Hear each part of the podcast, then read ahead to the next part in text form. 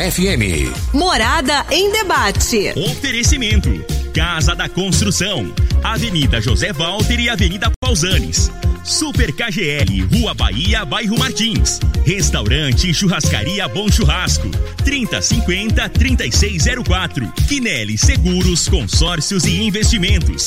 Fone 9 9282 9597. Lock Center Locações Diversificadas. Fone 3613-3782. Grupo Cunha da Câmara. Fazendo o melhor por nossa região. Clínica Vita Corpus. Sistema 5S de emagrecimento. 3621-0516. Grupo Ravel. Concessionárias Fiat, Jeep e Renault. UniRV. Universidade de Rio Verde. O nosso ideal é ver você crescer.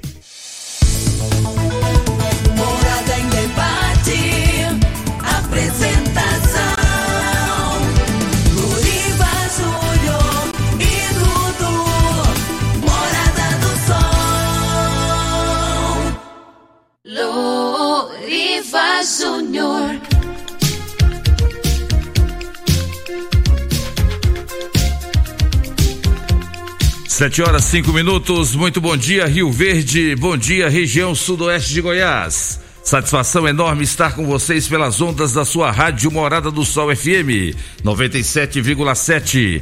Hoje, sábado, dia 20 de março 2021. Estamos começando mais uma edição do programa Morada em Debate. Esse programa que tem o compromisso de sempre abordar assuntos de grande relevância e de interesse da sociedade. Hoje, dia 20, é dia da agricultura. Olha que legal, hein? Parabéns a todos os agricultores, a todos os produtores que fazem do Brasil, mesmo com tantas dificuldades, fazem do Brasil ser um dos melhores países para o agronegócio. É o Brasil que alimenta não só o próprio Brasil, o próprio país, mas alimenta também vários, vários países do mundo.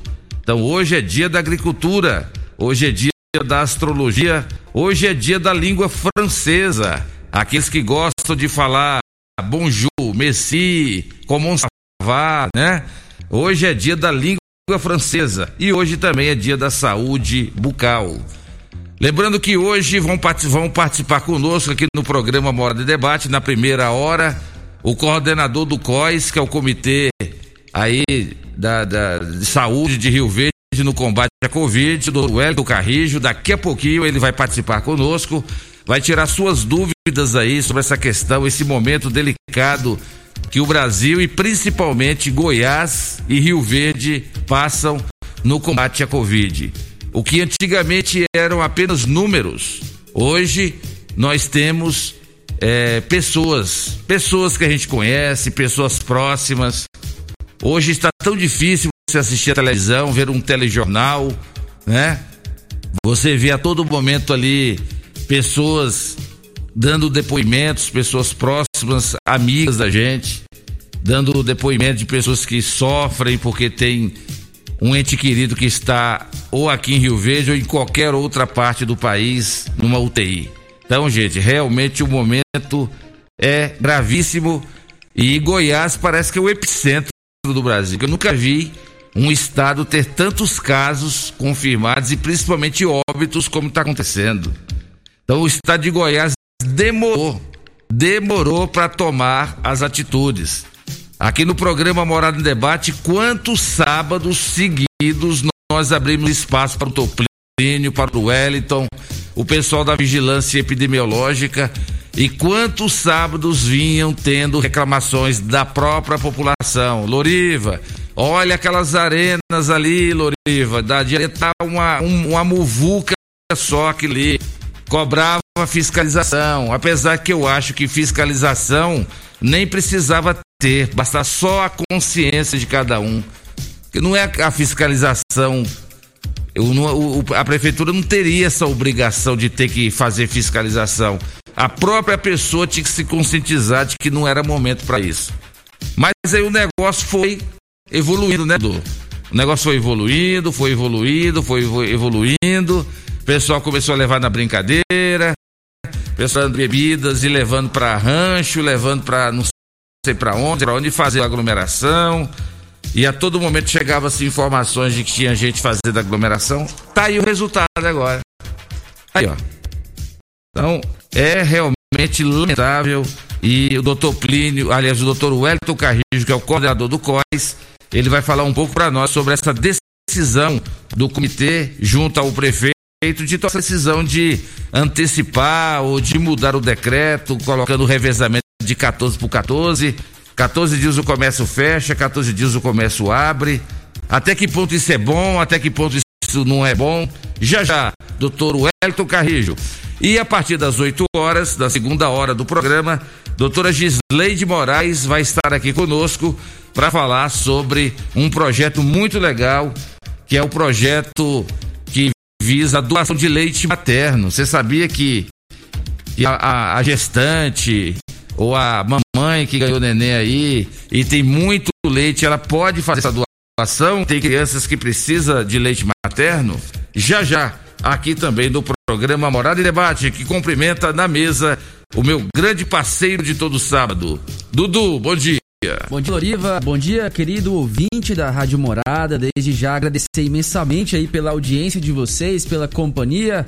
Hoje vamos juntos aí até as 9 horas. E se você quiser participar conosco, 3621 4433 é o WhatsApp da Rádio Morada. Manda mensagem, manda o áudio para nós aí. Qual a sua opinião sobre o fechamento do comércio? Manda para nós, nós queremos te escutar. E se você quiser nos assistir, né, além de nos ouvir, estamos ao vivo aí pelo Facebook, pelo YouTube e agora também pelo Instagram da Rádio Morada do Sol FM, tá? Então a, acessa aí essas plataformas, digita lá Rádio Morada do Sol que você vai encontrar a live já disponível e você vai conseguir nos assistir. Então um tchauzinho aí, ó, já para quem está nos assistindo. Obrigado demais pela companhia de vocês também. Vamos lá com a previsão do tempo para hoje, de acordo com o site Clima Tempo.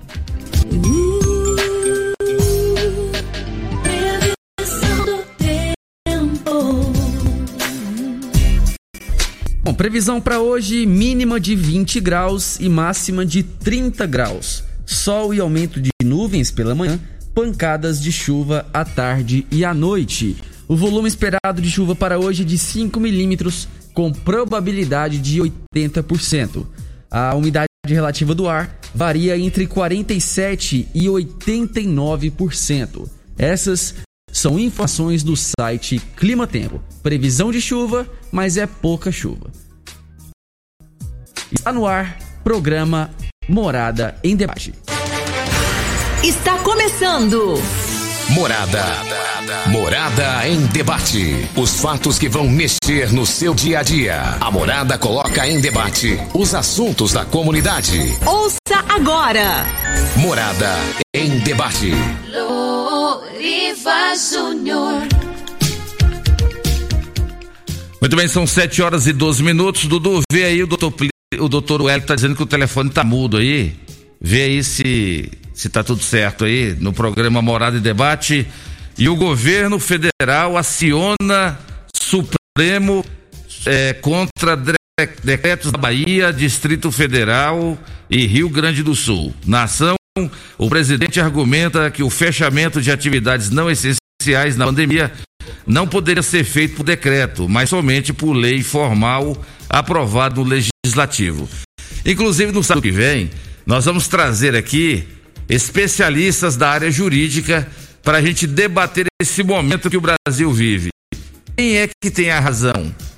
Os governadores e prefeitos podem decretar o toque de recolher, como a grande maioria está fazendo, exatamente para tentar conter o, o grande número de contaminação da Covid? Eu estou falando é, de acordo com a Constituição Federal, mediante a nossa Carta Magna de 1988, a nossa lei maior, que é a Constituição Federal. Os governadores e prefeitos podem decretar lockdown e toque de recolher? Ou somente o presidente da República que realmente poderia fazer isso, como diz o Bolsonaro, através da- do chamado estado de sítio? Qual que é a diferença do lockdown, do toque de recolher para o estado de sítio? O presidente afirma que, segundo informações da AGU, que somente a, a presidente da República que teria é, direito de fazer isso e com aprovação do Congresso. Nem que o presidente quisesse fazer sozinho, segundo ele, não poderia. E o senador Pacheco afirmou que não há mínima razão para sequer se cogitar estádio de sítio no Brasil. Então, nós vamos no próximo sábado abordar aqui é, exatamente essa questão. Qual é a diferença de estado de sítio para toque de recolher e lockdown? E vamos saber o que é que resguarda, o que é que está resguardado na Constituição Federal sobre atribui atribuições dos, dos entes da federação, estados, municípios e também o governo federal. Então nós vamos convidar aqui advogados especialistas e vamos conversar para isso, para saber até que ponto é, o, o que está acontecendo realmente é normal dentro do Brasil. Então, para acabar com esse lenga-lenga, sabe que muita gente está politizando, é impressionante como o Brasil tem o costume de politizar as coisas. Sabe, agora que o Lula foi, é, foi solto, agora que o Lula voltou a ser elegível novamente, Gente, o negócio está complicado. Agora sim, era é Dória e Bolsonaro, agora é Lula e Bolsonaro. O pessoal só leva para esse lado, enquanto isso, já são quase 200, já são quase, não, já passou de 290 mil óbitos no Brasil. São 290 mil pessoas que já perderam sua vida. E se a gente não tomar cuidado, esse número vai crescer assustadoramente. Olha o que está acontecendo no Brasil. Mas, Dudu, doutor Wellington Carrijo já está na linha? Vamos cumprimentá-lo então, doutor Wellington Carrijo. Bom dia, seja bem-vindo ao programa Morada em Debate. É, bom dia, Loriva, bom dia, Dudu e todos os seus ouvintes. Doutor Wellington, o senhor ultimamente está é, muito voltado para essas questões, mas o papel do rádio é esse, o papel do meio de comunicação é esse, de informar para depois as pessoas alegarem falta de conhecimento e é muito bom a gente abrir espaço para esse assunto que está mexendo muito com todos nós. Né? São milhares de famílias que têm sofrido muito com essa questão da Covid-19. E, e para piorar mais a, a, situação, né, doutor Wellington, vem essa questão da variante, que muito se fala dessa nova variante P1 aqui no estado de Goiás. Alguns até afirmam que o estado de Goiás passou a ter essa variante depois que pacientes do, do Amazonas, que, onde foi registrado o primeiro caso, passou a vir para o Goiás. O senhor, da condição de médico infectologista, o senhor concorda que o agravamento da contaminação da Covid se deve dessa variante, doutor Wellington Carrijo? É, Uriva, é, é importante ressaltar que, falando basicamente dessa variante, que ela está é, é, homogeneamente é, em todos os estados do Brasil, né? Independentemente de, de pacientes de Manaus, essa variante iria chegar aqui.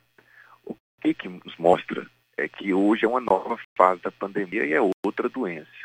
É, apesar de ser o mesmo vírus, é, essa mutação, né, essas variantes, seja ela P1, seja ela P2, ela se mostra muito mais transmissível né? E se mostra também muito mais letal. É, a transmissibilidade é de uma é, é já cientificamente comprovada é seis vezes maior do que o SARS-CoV-2 e a letalidade é o dobro. Isso está sendo visto é, nas médias móveis diárias, né? Infelizmente ontem o Brasil perdeu mais de 2.500 vidas, tendo uma média móvel é, média, né, da semana passada de quase 3 mil óbitos por dia. É, então, nos causa muito, muito receio, muito o, o pessoal tem que obedecer o, o isolamento, visto que, infelizmente, é a única forma de frear a transmissibilidade do vírus em nossa cidade, consequentemente no estado e consequentemente no Brasil. É, outra área é a vacina, né? Porque a vacina, infelizmente, ela não chegou ainda maciçamente em todos os estados brasileiros. É verdade, doutor Wellington Carrege, e essa é a nossa preocupação, quase 3 mil óbitos por dia. E o senhor se lembra quando o senhor sempre participou aqui, o senhor saía do plantão, o doutor Plínio também, quantas vezes o doutor Plínio saía do plantão lá da UTI e vinha diretamente aqui para a rádio para a gente abordar esse assunto, os cuidados, a necessidade de máscara, a questão da, do distanciamento social. Aí eu se lembra quantas vezes a, a própria população reclamava da população que não colaborava. Eu acho que tudo isso também desencadeou, é um todo determinante para esse número alto de casos e também de óbitos? É, isso aí é, é, com certeza uma consequência é, do, da falha né, da, da população é, na, no isolamento social e nas medidas protetivas, como o, a asepsia das mãos e como o uso de máscaras. É, desde o início da pandemia, não só a Rádio Morada, mas todos vocês, os seus programas, todos que você tem falado, tudo tem falado também, sobre as medidas protetivas e a importância de manter o isolamento, é, o isolamento, o distanciamento social. É, nós sabemos que é um momento muito difícil, é o momento mais difícil da história do Brasil, é, falando em saúde sanitária, é, e também em economia. É, nós temos duas pandemias, a pandemia econômica e, a pandemia viral. Nós estamos tentando levar as duas de uma maneira que não, não afete né, de, é, agressivamente é, a, a, economia, mas quando nós chegamos nesse patamar que de mais de quase 80% de taxa de ocupação de leite terapia intensiva, apesar de toda estrutura, aumento de estrutura de saúde, foi a cidade, Rio Verde foi a cidade que teve é, proporcionalmente maior estrutura de saúde pública, é, nós temos que agir com medidas restritivas para forçar o isolamento e frear a transmissibilidade do vírus, visto que esse vírus é altamente transmissível, visto que esse vírus tem, está tendo a inversão de faixa etária de acometimento, de casos graves, né? Então, pessoas aí na faixa de 20, 30, 40 anos estão em leitos de terapia intensiva. É, então, essas medidas restritivas, nesse momento, por mais que elas sejam dolorosas, por mais que muitas pessoas não entendam, ela é de suma importância, porque nós temos que frear é, é, essa transmissibilidade do vírus, pois senão, a cada dia mais, o Brasil vai bater recordes e recordes. Né? A gente não tem uma previsão ainda de vacinação no Brasil em massa. E quando essa vacinação se tornar em massa, ainda vai demorar um, dois meses para estar tá fazendo ela em tudo, o, o, em, em mais ou menos 60% da população e tendo um reflexo né, de, de, de transmissão e de, de, taxa de ocupação de leitos. Então, nesse momento, Louriva, como você muito bem falou, quando nós vamos aí, o doutor Pinto também vai, é sempre reforçando o isolamento, que é a única arma, infelizmente, tirando a vacina, né, uma medida farmacológica eficaz, nós não temos medicações eficazes é, para combater o vírus se tivesse, não, não teria mais pandemia, né? Nós não teríamos, não estaríamos passando por isso. Então, a, a, a ciência ainda não, não conseguiu é, descobrir uma, uma, uma medida farmacológica sem ser a vacina para estar tá combatendo o vírus. Então, a medida hoje, sem ser a vacina, é o isolamento, é o distanciamento, é o uso de máscaras e a sepsia das mãos. Tá certo. Doutor Wellington Carrijo, o pessoal já está começando a, a, a, perguntar aqui, muita gente já tirou suas dúvidas, aquela cartilha do o que abre e o que fecha ficou bem autoexplicativo, já que não é a primeira vez que isso acontece. Eu me lembro no ano passado, exatamente nessa época, quando veio a primeira onda, é, muita gente, por mais que tinha aquela cartilha do que abre e fecha, mas muita gente ainda tinha dúvidas e coisa e tal. E agora nós já estamos mais acostumados. Então não teve tanta novidade assim, está bem explicado, mas ainda tem algumas situações.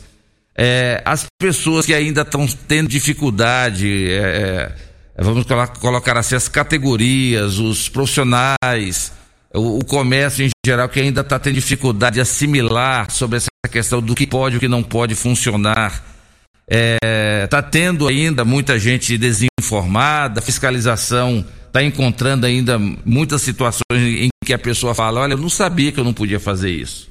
O que está acontecendo? Sim, a fiscalização nesse momento ela foi reforçada, ela está muito ativa, nós também temos os monitores Covid, né?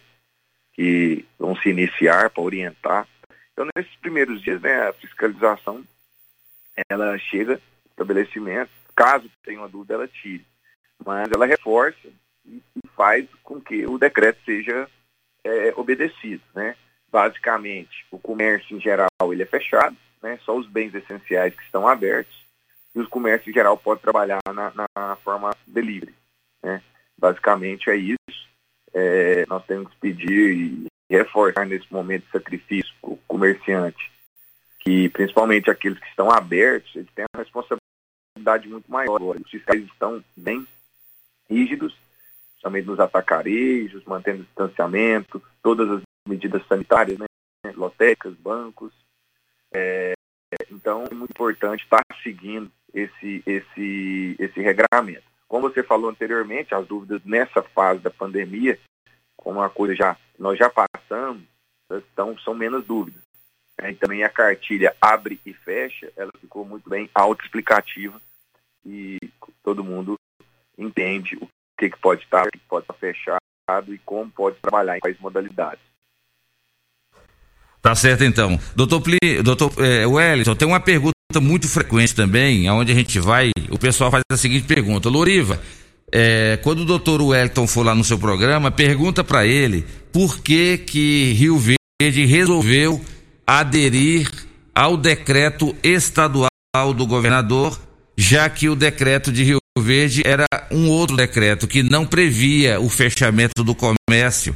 E por que que Rio Verde resolveu aderir, enquanto que nós temos municípios do estado de Goiás, como Aparecida de Goiânia, está ali é, ligada a Goiânia, o prefeito da cidade não aderiu, ele simplesmente faz o chamado escalonamento dentro da cidade. A região norte abre é, tal dia, tal dia, tal dia, e depois fecha, e depois a região sul abre tal dia. Por que que existe município que não aderiu e por que que Rio Verde, através de vocês, do prefeito de Rio Verde, resolveu aderir a esse decreto do governador?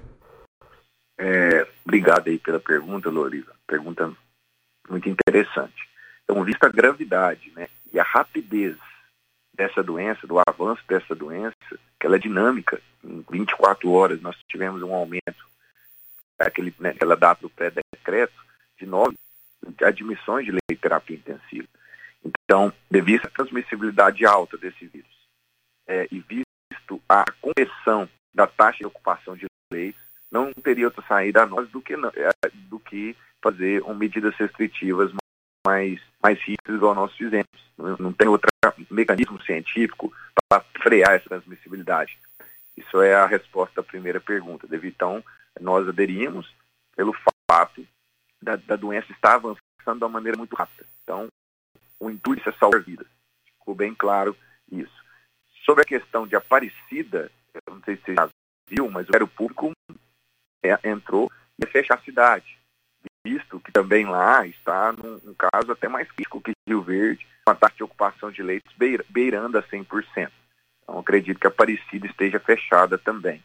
Então, é um momento muito difícil, é um momento que todos os prefeitos deveriam está é, fazendo essas medidas restritivas, pois o Estado está em calamidade, não, não tem leite de terapia intensiva a cunho de, de, de Estado, né? não tem, bem comprimido, beirando a 100% de ocupação. Então, todo prefeito deveria estar fazendo essas medidas para tentar frear né, o, o, o, a transmissibilidade do vírus, visto que esse vírus ele é muito transmissível e muito letal. Doutor Plínio, Bom dia, aqui é o Dudu. Já tem alguns ouvintes aqui participando conosco, inclusive a, a Celina Moraes. Ela mandou uma pergunta, ela perguntando assim, qual é a possibilidade de ser colocados mais pontos de vacinação, porque segundo ela estão existindo muitas filas aí nesses pontos para vacinar. É, vamos lá, Dudu. Eu acho que talvez é, você, talvez ela tenha alguma distorção de entendimento de, de vacina aqui no verde é, nós temos, nós estamos vacinando agora a faixa etária dos idosos. Nós chegamos na faixa etária de 69 anos. Né? Então, o que, que nós, nós, nós fazemos? Nós abrimos o cadastro para planejar as faixas etárias, né? E nesse momento nós estamos fazendo a modalidade drive-thru lá na feira coberta, devido ao fato de ser ainda por faixa etária e uma forma mais fácil, organizacional e mais segura, porque a pessoa é vacinada dentro do, do seu carro. Então, até esse momento, nós vamos fazer isso. A partir do momento que chegar, nós acabarmos os idosos e começarmos né, o grupo de risco, né, com o hipertenso, diabético, cardiopato, o depiocítico, nós vamos abrir mais pontos na cidade.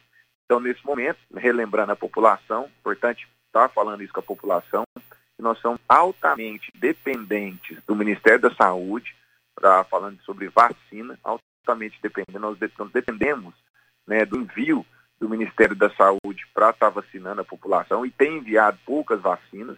Então, nós estamos fazendo a programação, agora na faixa etária de 60 a 69 anos, o cadastramento que já, já está sendo feito, e se iniciou no dia de ontem a vacinação da faixa etária de 69 anos. Né? E, consequentemente, quando for chegando vacina, vai para 68, 67, até atingir o patamar de 60 anos, seguindo o Plano Nacional de Imunização. Você está ouvindo pela sua Rádio Morada do Sol FM, programa Morada em Debate, hoje abordando aqui essa questão do combate à Covid-19 com o coordenador do COIS, o médico Wellington Carrijo. Doutor Wellington, é, o Brasil completa duas semanas como o país com mais mortes diárias por Covid-19 no mundo. Atenção, Rio Verde região. Brasil completa duas semanas como país com mais mortes diárias por Covid-19 no mundo. Diante dessa afirmação, doutor Wellington, é possível dizer que hoje o Brasil é o epicentro da Covid-19 no mundo? Com certeza, Loriva. Hoje o Brasil, infelizmente, é o centro da doença. É, isso é reflexo de políticas públicas é, via federal não centralizadas infelizmente. É, acredito que se tivesse um contingente maior é, de vacinas, nós não estaríamos como epicentro. No... Isso é muito triste. É, ainda vamos passar por seis semanas aí no mínimo muito duras, talvez as seis semanas mais tristes da história do Brasil. É importante a conscientização. É importante agora todos cuidar de si, né? É, semear é, é esse cuidado, é, essa conscientização. Tem falado aí inúmeras vezes aí que agora, como nós estamos passando para a história mais triste, né, é, do nosso país, não é momento de festejar, não é momento de fazer churrasco, não, não tem um sentido disso, né, sendo que estamos perdendo milhares de vidas diariamente no Brasil, o estado em Rio Verde também tem aumentado os óbitos. Então, esse momento agora, Loriva, é um momento de conscientização para a gente tentar, o mais rápido possível, é, diminuir essa transmissibilidade, as taxas de ocupação de leitos e, e consequentemente, os óbitos. Doutor Wellington, é, temos uma participação aqui da Cida Campos, ela mandou via áudio, então eu vou rodar aqui no ar e aí em seguida o senhor já pode responder ela, tá bom? Bom dia, Deriva, estou aqui ligadinho escutando você, é a Maria. O Deriva, queria muito pedir para você, já que está lockdown, passar, pedir para esse povo que está fiscalizando, dar uma olhadinha nesse supermercado que está lotado. Lotado, mas é lotado de fila. Você precisa de ver, principalmente aquele supermercado ali do, do bairro popular. Ou o trem tá sério lá. Precisava de fiscalização. Eu acho que esse povo tá achando que o comércio vai fechar de tudo, porque tá a fila dobrando. Essa aí foi a participação da Maria Aparecida. Importante a participação da Maria Aparecida, com também de para a gente reforçar a fiscalização desse setor que ela, da cidade que ela está falando, nós vamos reforçar e pedir, né, a, que a população se conscientize que nesse momento o distanciamento social é fundamental. Doutor Wellington, inclusive, é, é, com essa participação dessa ouvinte, mostra a gravidade da situação, como o senhor falou aí, que ainda tem gente que ainda quer levar na brincadeira, que acha que não vai acontecer com ela, mas tem também a questão da, de espalhar notícias falsas, né? Nós temos mania de americanizar as coisas, então aqui no Brasil fala que é fake news, mas nada mais é do que notícias falsas. Ontem, a, a, a, nas redes sociais, na internet, no WhatsApp, tinha um áudio de uma pessoa, um suposto rapaz falando de Rio Verde, falando que tinha acabado de ter uma reunião com o prefeito, onde no final de semana ia fechar tudo, que se alguém quisesse comprar alguma coisa no supermercado tinha que ir logo. Esse tipo de coisa não ajuda em nada e só faz piorar mais a situação, dando uma sensação de insegurança para a população. Será que é exatamente isso que essa ouvinte dizer? Que as pessoas estão correndo para os supermercados aí da cidade para comprar com medo de que vai fechar esse segmento? É, isso aí é outro, é outro inimigo né, que a gente enfrenta, Loriva, diariamente, desde o início da pandemia, por pessoas irresponsáveis, é a fake news. Né? É, é, igual você falou, as notícias falsas. Então, isso aí, além de tudo, você tem que estar tá em hospitais, correndo, é, é, correndo atrás de estar tá operacionalizando todo esse, esse processo e também e, os profissionais da linha de frente totalmente exaustos, você ainda tem que combater, né, gastar muita energia para combater as fake news. Então, nesse momento, que é um momento muito triste, é um momento é, que pessoas estão perdendo vidas, essas pessoas tinham que ter também uma consciência de não estar tá espalhando isso, não estar tá espalhando fake news, né, não está não tá, é, fabricando fake news, né, igual a gente passou para o dia de ontem, uma enxurrada de fake news. E aqui eu tenho que ressaltar o papel da imprensa na, na, no combate dessas fake news, que em Rio Verde tem dado aula, a imprensa tem nos ajudado a combater essas fake news é, tem também trabalhado a consciência das pessoas para que não perpetue essas fake news. Então é muito triste nesse momento que nós estamos passando, que ainda existem né, pessoas que tá, tá fabricando e estão tá, é, repassando essas notícias falsas. É verdade, doutor Wellington. Nós vamos para o intervalo comercial. O Dudu está dizendo aqui que já tem várias perguntas aqui para o senhor, doutor Wellington, e a gente vai aproveitar a sua presença. Como o senhor falou, o rádio, o meio de comunicação, a população de Rio Verde região, por mais que nós tenhamos internet, mas o povo gosta é do rádio. Por quê? Porque no rádio você tenta transmitir essa credibilidade. Essa credibilidade é trazendo, abrindo espaço para, para o doutor Wellington Carrijo, que coordena exatamente aí o COIS e que está lutando diretamente nessa questão do combate à Covid-19. Então, na, no próximo bloco, doutor Wellington comenta com a gente aqui, ó. Além de responder as perguntas, Fiocruz afirma que vacina de Oxford é eficaz contra variante brasileira do coronavírus. E era essa exatamente a nossa preocupação, já que surgiu essa tal de P1 aí, que é a nova variante, que é muito mais agressiva e que contamina mais, se as nossas vacinas combatem essa variante. Então, no próximo bloco, doutor Wellington Carrige responde a essa pergunta e a outras perguntas aqui do programa Morada e Debate. Em nome de Casa da Construção. Construindo ou reformando, Casa da Construção é a melhor opção, do básico ao acabamento. Na Avenida José Walter, 3612-7575. Super KGL, na Rua Bahia, bairro Martins. Quem não é maior tem que ser melhor. 3612-2740. Mandando um grande abraço pro meu amigo Paulinho, Tecidos Rio Verde. Paulinho tá na escuta. Paulinho que tava fazendo suas caminhadas no campestre até 5 horas da tarde, né, né Paulinho? Era só até 5 agora, nem, nem, nem o horário mais, Paulinho. Você vai ter que fazer uma caminhada aí dentro da sua casa mesmo, na sua rua aí, sem aglomeração. Chama o Chiquinho Barbeiro, que é o seu parceiro aí, é o Batman Robin. Chama o Chiquinho para fazer uma caminhada com você aí na sua rua mesmo. Mas, infelizmente, não, nós não temos clubes recreativos e nem praças e nem lugares onde a gente poderia fazer essas atividades. Mas, como disse o doutor Wellington, é necessário para que haja restrição de circulação, porque o vírus ele só circula através das pessoas. Tá certo? Já já a gente volta com o doutor Wellington Carrijo no programa Morada em Debate.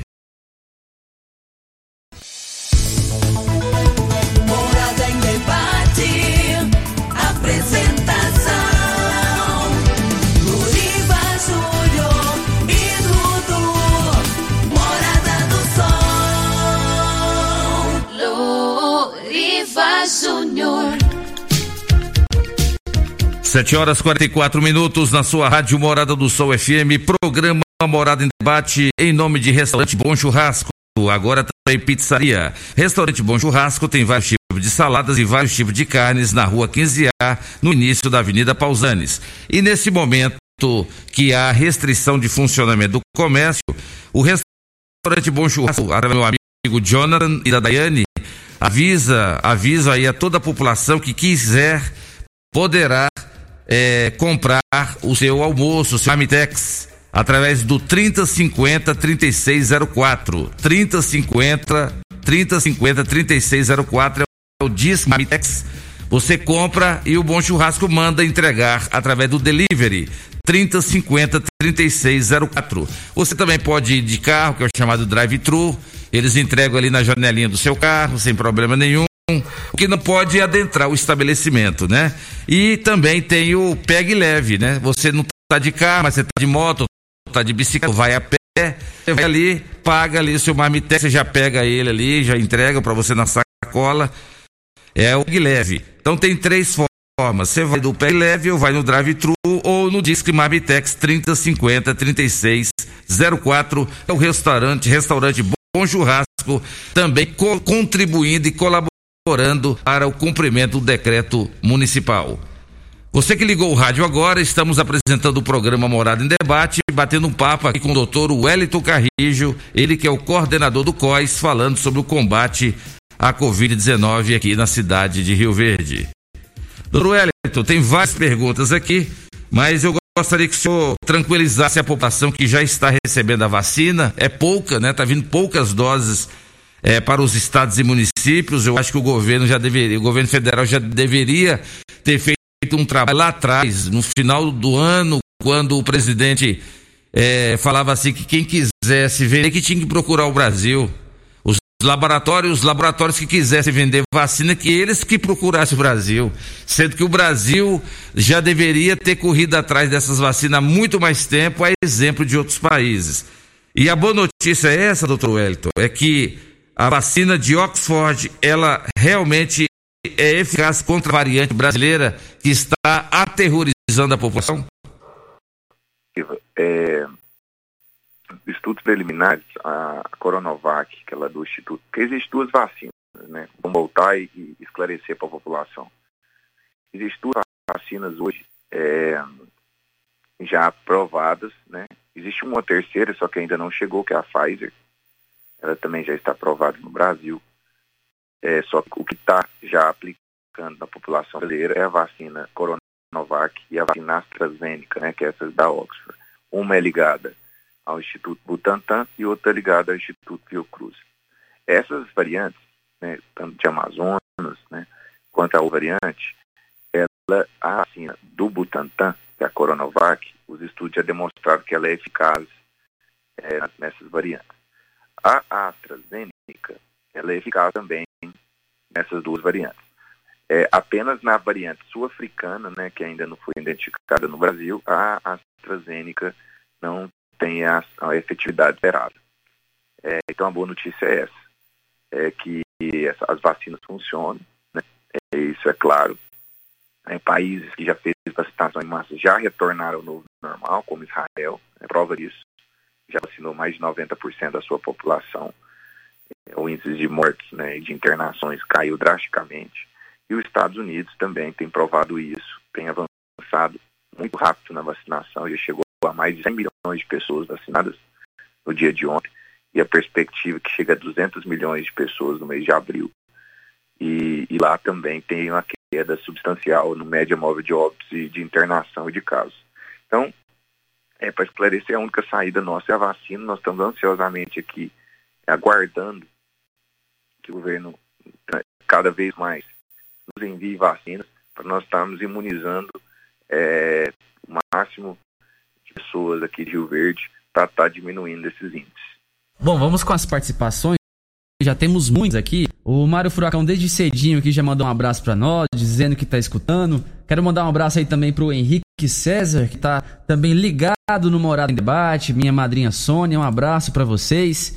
É, vamos aqui, a Maria de Fátima mandou o seguinte: Bom dia a todos. Eu acho que enquanto tiver acesso às bebidas geladas, o vírus vai continuar sim. Não adianta vocês falarem que está na consciência de cada um. Bêbado não tem consciência quando bebe, tem coragem para tudo, fica valente, dirige bêbado e muito mais. Essa é a opinião da Maria de Fátima. É, a Usanete Fernandes mandou: Bom dia, fechar tudo, loja, é, é, as, as demais coisas, mas as boates ficam abertas, a gente passa lá, tá tudo lotado de pessoas, pode funcionar normal. Enquanto no shopping as lojas, os parques ficam fechados. As bebidas geladas continuam vendendo bebida. Vou, vou fazendo festa em casa. Acho que esse prefeito tinha que rever isso. Nas outras cidades, os guardas municipais ficam nas ruas fiscalizando. Essa é a opinião da Ozanete. E o Elias Ferreira, ele mandou uma pergunta aqui, doutor Wellington, é, para o senhor. Bom dia, minha mãe tem 72 anos, fez o cadastro, mas ninguém entrou em contato. Como proceder? Então, é, já passou essa faixa etária, então ela vai enquadrar na repescagem. É, provavelmente no dia da faixa etária dela eles não levaram para fazer a vacina né, no drive-thru. Então eu peço ao ouvinte que vai ter a data da repescagem, né? De, daquelas pessoas acima de agora de 69 anos, né? Que não tomaram a vacina. Então é importante a população ficar bem atenta, né? Os veículos de mídia, seja toda a mídia é, de Rio Verde, também aos, aos veículos de imprensa, desculpe, e também as nossas redes sociais da prefeitura, porque maciçamente no dia da vacinação nós temos informação, né, no caso sendo na feira coberta, e pode ficar aí, aí bem atento que na próxima data da repescagem pode levar a sua mãe e lá ela será vacinada porque ela já está cadastrada e, já, e a faixa etária é acima de 70 anos. O... Essa é uma informação. Certo. O Eduardo Faria, ele mandou também uma pergunta. Bom dia, Loriva. Pergunta ao entrevistado aí. Segundo os prefeitos e governadores, se eles comprassem a vacina sem passar pelo Ministério da Saúde, será que elas chegariam mais rápido é, em relação ao que está acontecendo agora? Boa pergunta, hein?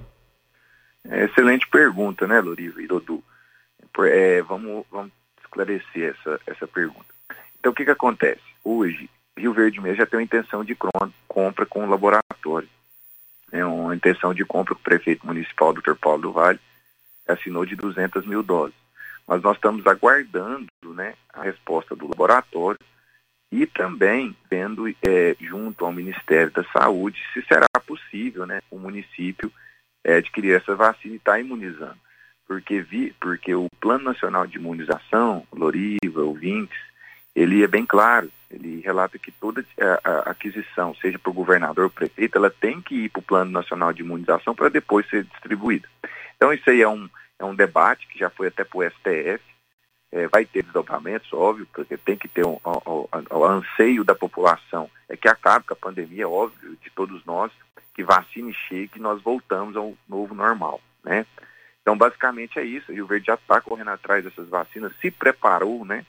Para essas vacinas. Hoje o Verde tem um super freezer, ao qual ontem, no dia de ontem, foi celebrado, o Ministério da Saúde celebrou uma, uma, uma compra né, com a Johnson e com também com a Johnson Johnson, né, que é, da, é uma das vacinas, e também com a Pfizer. Então nós estamos preparados para receber essas vacinas, visto que uma dessas vacinas tem que ficar em super freezers. É, e nós estamos também correndo atrás de vacina, né? O prefeito, diariamente, nós temos visto mecanismos para estar tá imunizando o mais rápido possível toda a população de Rio Verde. E, doutor Wellington, nós vemos aí que a, as vacinas que, que estão sendo aplicadas, as pessoas vão de carro, né, até os pontos de vacinação. O Orivaldo, ele mandou uma pergunta, Orivaldo Dias. E quem não tem carro, como que faz para tomar essa vacina? Ele é lá da Vila Borges. Ah, importante, viu? Muito importante. É, também tem um fluxo para pedestres lá, tá? É drive-thru, a gente prioriza o fluxo de carros, óbvio, mas tem o fluxo, a pessoa chegar no local, é, tem o fluxo lá e, e procura o, o, a equipe né, da, da vigilância em saúde que está fazendo essa operação da vacinação e será vacinado normalmente. Beleza, nós temos algumas participações aqui via áudio, vou rodar aqui, à medida do possível a gente vai, a gente vai falando. É a Marilene que vai, vai falar agora. Bom dia para vocês e da rádio aí. Eu, eu cadastrei no postinho. Aí eu tenho 60, 63.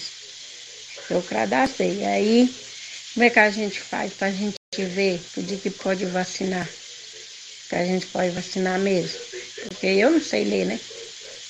Se vocês falassem para mim. Ou tem que entrar no site, tem que ir lá. Mas não tem carro não, tem que ir a pé, né? A mulher do postinho que pode ir a pé, né? Pode ficar na fila lá. É. Então tá. Obrigado vocês aí. Fico com Deus de novo. Vocês, bom dia para vocês toda. Essa aí foi a Marilene, doutor Wellington. Ah, vamos reforçar aqui para dona Marilene. Importante sua pergunta, dona Marilene. Então vamos, vamos comunicar com a população para ter o entendimento. Então nós temos o planejamento, né? É, nós cadastramos a faixa etária de 60 a 69 anos. No dia de ontem, já começamos né, a vacinação dos 69 anos, a faixa etária das pessoas que têm 69 anos, e assim vamos seguir conforme as vacinas vão chegando. Então, eu, eu deixo eu, aqui a informação que as pessoas que cadastrar fiquem atentas, né? É, na imprensa, na, nas redes sociais da prefeitura, porque vai, quando chegar a sua vez, vai estar tá, vai tá lá explicando ó, o local, que teoricamente vai ser a feira coberta, e, a, e o dia da vacinação. Então, acho que se eu não engano, a faixa etária da dona Marilene é 63. Quando chegar na faixa de 63, ela, na data que, que for publicado, é, ela deveria, é, deverá estar no local, igual eu falei, se ela não tem carro, não tem veículo, ela pode ir é, é, a pé, e lá tem um fluxo para pedestres e ela vai estar é, sendo imunizada.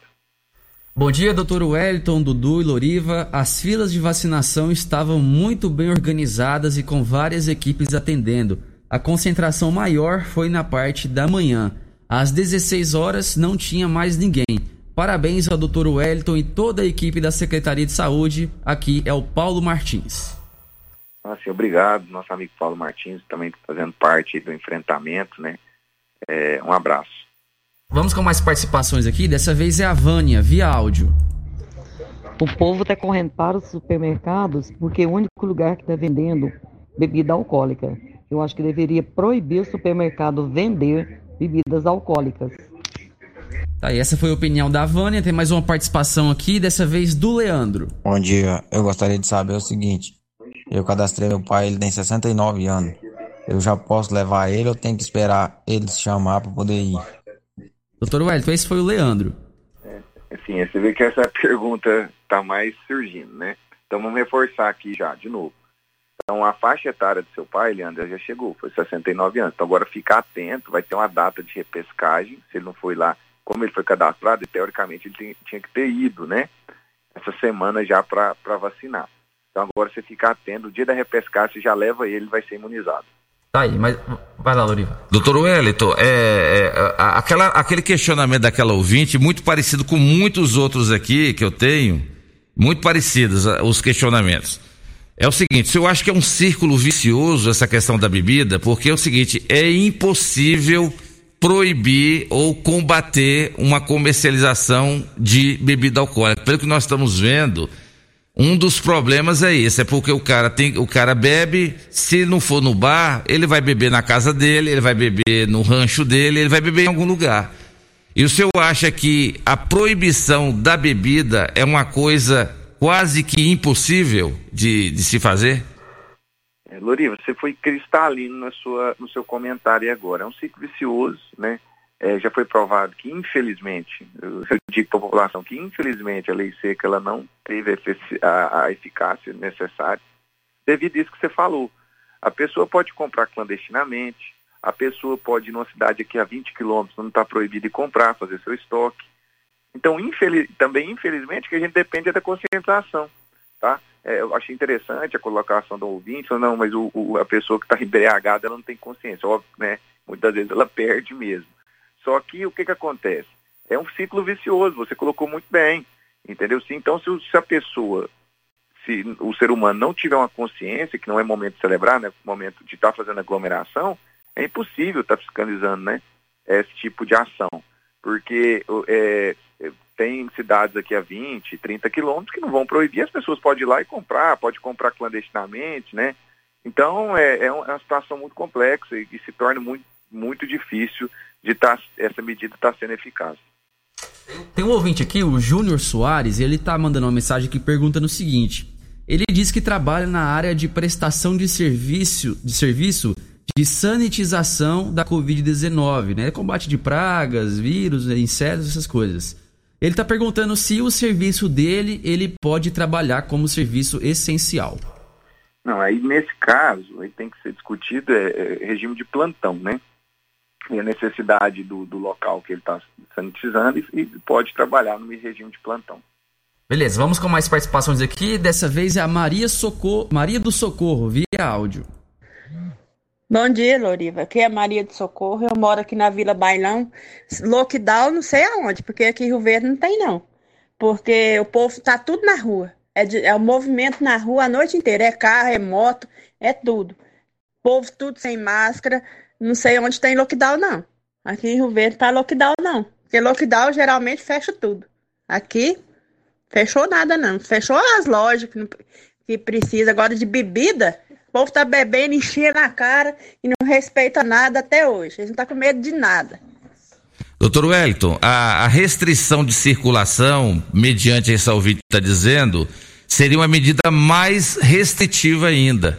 O senhor acha que não há necessidade ou o senhor acha que, fazendo parte do comitê de combate à Covid-19, não está descartado a possibilidade de haver uma restrição maior de circulação de pessoas, já que o, a, o fechamento do comércio por 14 dias já é uma maneira de tentar restringir essa circulação? Exato. É a restrição do, do comércio e de todos os segmentos tão essenciais é uma medida de forçar, óbvio, o isolamento, né, para estar tá diminuindo a transição de pessoas. Já esse toque de recolher pode ser avaliado é, ao decorrer da semana mas é, o, que, o que a gente, que eu estou frisando e estou sendo até redundante, sabe, o, o em várias oportunidades aí com, com, a imprensa, é a questão do pessoal entender a gravidade do, do, do, do momento, o pessoal, é, essa é a nossa maior dificuldade, né, não só, acho que, não só nossa, mas de todos vocês também, estão batendo nessa tecla aí já tem um ano.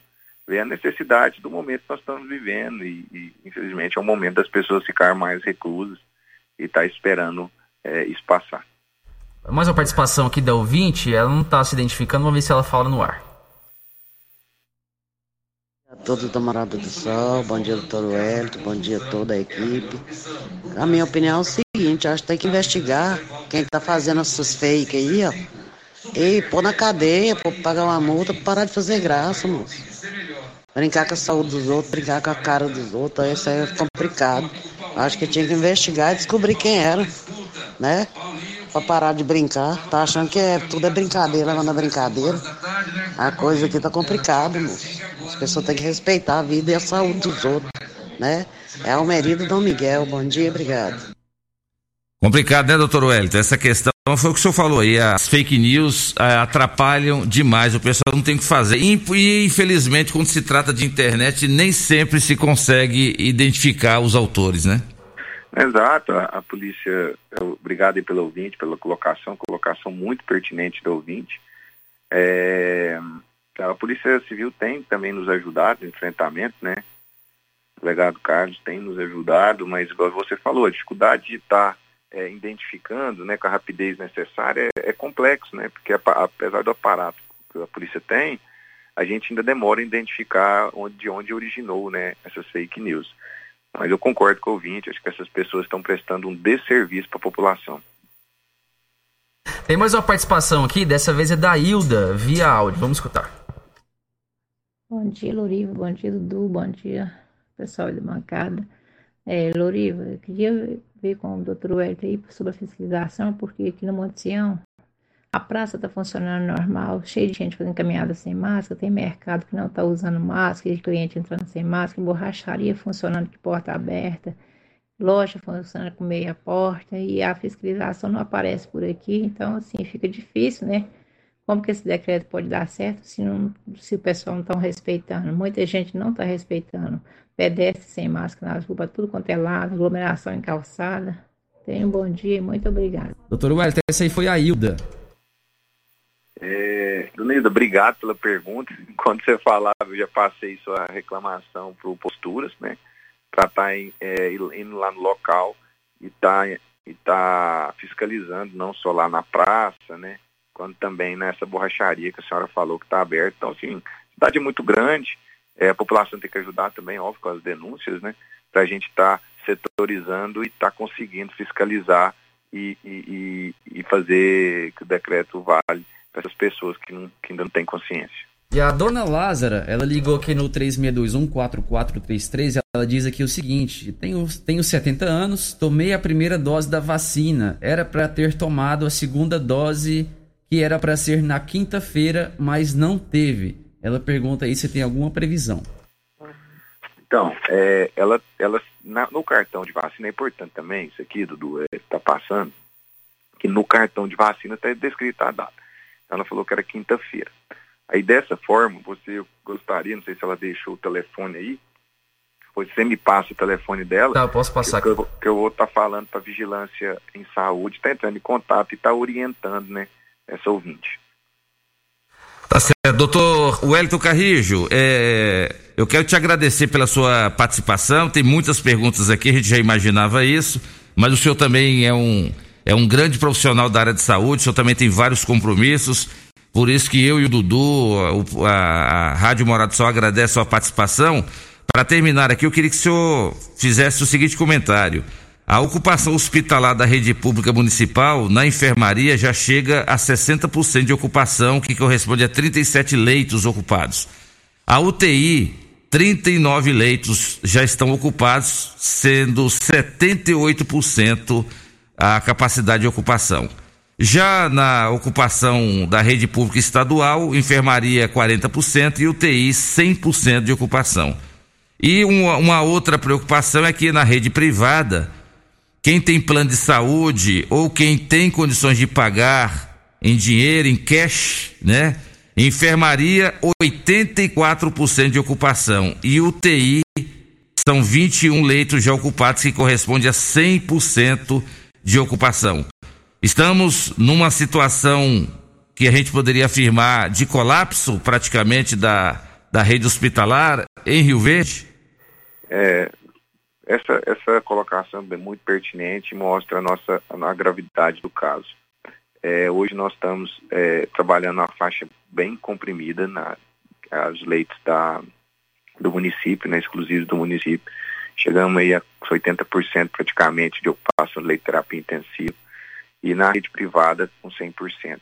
Então esse momento é um momento crítico, um momento que as pessoas têm que se isolar, deixar essa onda estar tá amenizando, passar e, se Deus quiser, a vacina está chegando e nós seremos imunizados. Então é um momento crítico, Loriva. Importante é só estar com um momento crítico e precisa da, da ajuda de todos. Doutor Wellington, eu quero te parabenizar, dizer que o Paulo do Vale não tinha um outro profissional para coordenar o COIS melhor do que o nosso amigo Wellington Carrijo. Você, o, o doutor Plínio, entre outros profissionais da área de saúde, o Dijan também, que substitui o Eduardo Ribeiro, enfim, a equipe que compõe esse comitê.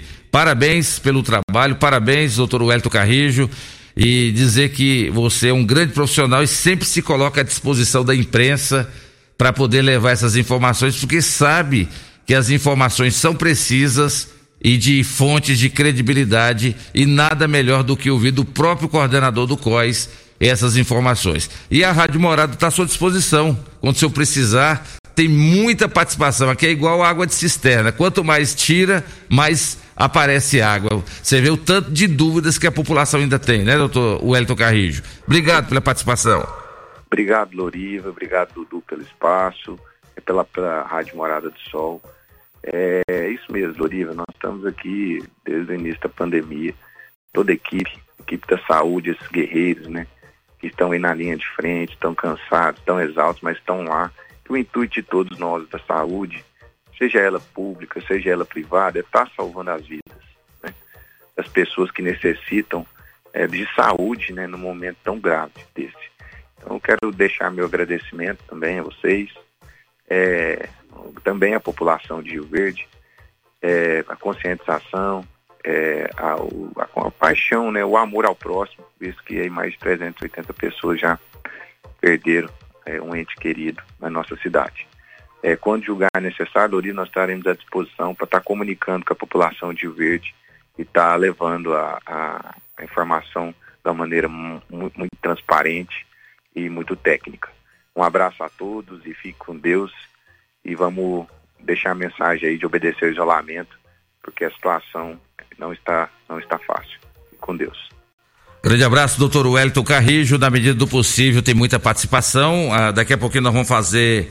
Vamos, vamos falar aqui sobre o projeto Mães de Leite, que eu achei muito interessante. A gente abre espaço para essas mães desse projeto que tem o objetivo de enviar leite materno para o Banco de Leite Humano de Goiânia e desta maneira salvar vidas de recém-nascidos prematuros que necessitam de cada gota de leite materno. Aí fica a solicitação da, da, das mães desse projeto, por que não criar esse banco de leite materno em Rio Verde? É uma, uma, é uma sugestão interessante que nós vamos abordar já já com a doutora Gisleide e a participação também de outras pessoas desse projeto. E então a gente agradece o doutor Wellington Carrijo e na medida do possível, né, Dudu? A gente vai rodando aí mais participações, mais perguntas. O que a gente não souber aqui, a gente dá um toquezinho aqui no doutor Wellington e ele responde pra gente. Estamos em nome de Lock Center, locações diversificadas de equipamentos para construção e equipamentos hospitalares na rua Augusta Bastos, 3613-3782. Esse é o plantão, hein? É o plantão da Lock Center. Precisou de equipamentos de construção ou, ou equipamentos hospitalares? 3613-3782 é o telefone da Lock Center do meu amigo Bruno e da Angélica. Estamos também aqui em nome de Quinelli, corretora de seguros, consórcios e investimentos, na Avenida José Walter, 3621 3737. Falou em seguros, Quinelli. Falou consórcios, Quinelli. Falou investimentos, Quinelli. 3621 3737. E a Pedal Bike Shop, hein? A sua loja online, venda de bicicletas, peças e acessórios com o menor preço do Brasil, hein? E a entrega na sua casa. 992 27 1980. 992 27 1980. Invista na sua saúde. Economize também nessa época de combustível tão caro. Nada melhor do que você dar aquela pedalada aí na rua, próximo à sua casa com toda a segurança, evitando aglomeração, mas é, praticando a bike, que é muito importante, tá certo? Programa Morada em Debate volta já com a doutora Gisleide Moraes falando sobre o projeto Mães de Leite.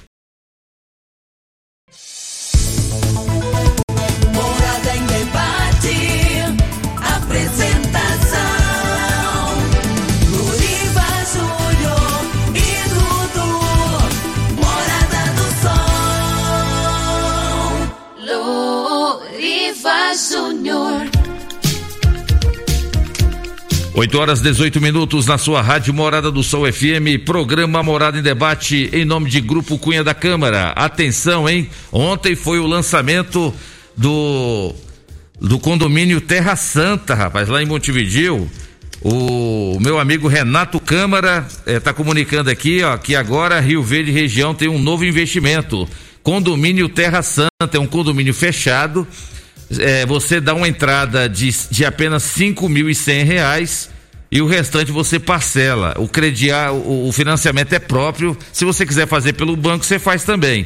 Mas o, o grupo Cunha da Câmara tem esse financiamento próprio lá também. Casa pronta em loteamento fechado com lazer e segurança, com a entrada mais barata do Brasil. Condomínio Terra Santa Nova Aliança. É, você pode ter maiores informações pelo 999 220272. 999 220272 é o novo empreendimento do Grupo Cunha da Câmara, que é o condomínio Terra Santa, um loteamento fechado com lazer e segurança próximo à cidade de Montevidil. E do jeito que está crescendo aqui a nossa região, Rio Verde e Montevideo não vai demorar para emendar uma cidade com a outra, não, né? Isso não vai demorar. Estamos aqui em nome de Grupo Ravel, concessionárias Fiat, Jeep e Renault. Você encontra no Grupo Ravel. Clínica Vita Corpus, a única com sistema 5S de emagrecimento. Emagreça com saúde, emagreça com Vita Corpus. Rafael Nascimento, 3621-0516. Dudu, muito pertinente a participação do doutor Wellington Carrijo. Eu sei que tem muitas perguntas aí, a doutora Gisleide já se encontra aqui conosco, mas só para Rio Verde saber, o Brasil nas últimas 24 horas registrou 90 mil novos casos. É muita gente num dia só, gente. 90 mil novos casos. Então, gente, tem que entender que o Brasil é o epicentro e o doutor Wellington confirmou. O Brasil hoje, ele é, no mundo, o epicentro da Covid. Agora, por que será que é, hein? Gente, logo nós, logo nós, o Brasil, um país com dimensões continentais, o Brasil é o epicentro do coronavírus no mundo. 90 mil novos casos só nas últimas 24 horas. É, nas últimas 24 horas, morreram 2.815 pessoas.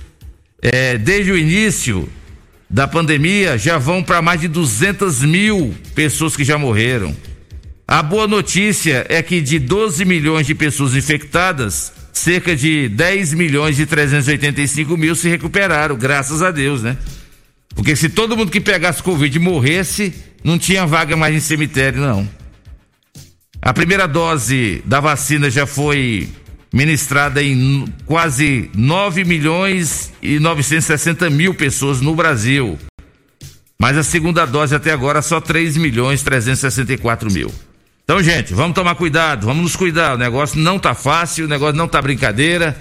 Não subestime a Covid-19. Não subestime. Dudu, você quer rodar só mais duas participações antes da gente cumprimentar a doutora Gisleide? Vamos rodar sim. É, tem algumas aqui que não são perguntas, são mais opiniões. Eu não sei exatamente qual, quais vão ser. Mas eu vou pegar aqui as mais antigas, né? Dar prioridade para quem participou mais cedo e vamos rodar. É, essa aqui vai ser a participação do Elson Júnior. Bom dia, Loriva Júnior. Bom, aqui é o Elson. É, eu queria saber aí por que, que fechou os bares, os restaurantes que atendem aí 20 pessoas por noite, 30 pessoas ou até mais um pouco, e os, e os supermercados grandes aí tá, tá funcionando normalmente. Você chega num, num, num hipermercado desse aí, no atacadão, Tá tudo lotado, cheio de gente. Tá certo que eles estão tentando cumprir a norma com álcool em gel, mas lá dentro do mercado não pode entrar. Só que tá na fila lá tem 100 pessoas, 150 pessoas numa fila. Eu queria saber qual que é a posição aí do Dr. Elton aí. Valeu, Elson. Obrigado pela sua participação. E agora a participação do José Carlos. Bom dia, Doriva. Bom dia, ouvintes da morada. Bom dia, doutor Wellington. O, o, do livro eu acho um erro pessoas proporem lockdown geral, fechar tudo. Se adiantasse, São Paulo não estaria tendo casos avançados, Rio Grande do Sul, Goiânia, que ali já impôs até restrição na venda de utensílios. Não é por aí. É, é sempre bater na tecla, cuidado responsabilidade, distanciamento, álcool gel e tudo mais, é só isso. As pessoas que têm que se conscientizarem. Agora, ah, tem que pôr fiscais. Gente, vai pôr fiscal para cuidar das pessoas que nem menino. Vai para casa, faz isso não. Os depósitos de bebida aqui da minha região estão tendo o máximo de responsabilidade. Não está havendo aglomeração, entendeu? Então, no meu ponto de vista, não é por aí não. Não é radicalizar, como muitos propõem não. Parabenizo o doutor Wellington e todo o comitê organizacional que está tomando as medidas com responsabilidade e pensando no lado da população. Ah, mas tá vendo, o povo está andando, tá, vai, tem, as pessoas precisam trabalhar também. Que se ninguém trabalhar, vai buscar alimento e sustento na casa dessas pessoas que propõem isso. É esta é a minha opinião. Bom dia, obrigado. Valeu, José Carlos, obrigado pela sua opinião. Valeu, José Carlos, valeu a você e a todas as, as várias e várias participações que tem aqui no programa Morada em Debate. É isso, não tem como você impedir 100% de circulação. As pessoas precisam sair de casa para fazer alguma coisa, né? Tem gente que trabalha, tem gente que trabalha em serviço essencial também. A proposta é restringir, diminuir, mas também impedir a circulação é impossível. Mas vamos cada um procurar dar sua contribuição, vamos usar máscara, vamos cada um evitar aglomeração, só saia de casa realmente quando for necessário, né? Se você vai numa farmácia, se você vai no supermercado, aonde quer que você vá, o que você tiver que fazer, vai, vai logo e volta para casa. Eu acho que é o momento da gente contribuir, pelo menos esses 14 dias aí, que é a proposta, e depois, se Deus quiser, depois desses 14 dias, o comércio reabre, as pessoas têm que continuar tomando os cuidados necessários. Mas o programa Morada em Debate está à disposição da população aqui que queira participar conosco. Deixa eu cumprimentar aqui nos estúdios da Rádio Morada, você que nos, nos assiste pelas redes sociais, pelo Instagram, pelo Facebook, pelo, pelo YouTube. Muito obrigado aqui pela sua participação. Você já está nos vendo aqui, está vendo aqui a, a, a minha esquerda, a doutora Gisleide. Ela é advogada, mas também é mamãe, né? Tá com recém-nascido, né? O, o Dom, que é filho da Gisleide, do meu grande amigo, parceiro da banda Legião Urbana Cover, meu amigo Danilo. Ali é meu amigo. E ela vai falar sobre esse projeto importante que eu achei muito pertinente, que é o projeto Mães de Leite de Rio Verde. Quero até mandar um abraço aqui para dona Lourdes. A dona Lourdes, minha querida sogra, tá ouvindo o programa, tá mandando um, abraço para você, Dudu. E, mandando um abraço também pro doutor Wellington. A, doutor, a dona Lourdes gosta do doutor Wellington, né, rapaz? Obrigado aí, dona Lourdes, pela sua participação. Obrigado aí a minha irmã Sônia Teles, a minha querida filha Letícia, que também está assistindo aqui o programa Morada em Debate. Henrique César aí na Verde Vida. Como é que tá a Verde Vida aí, a floricultura?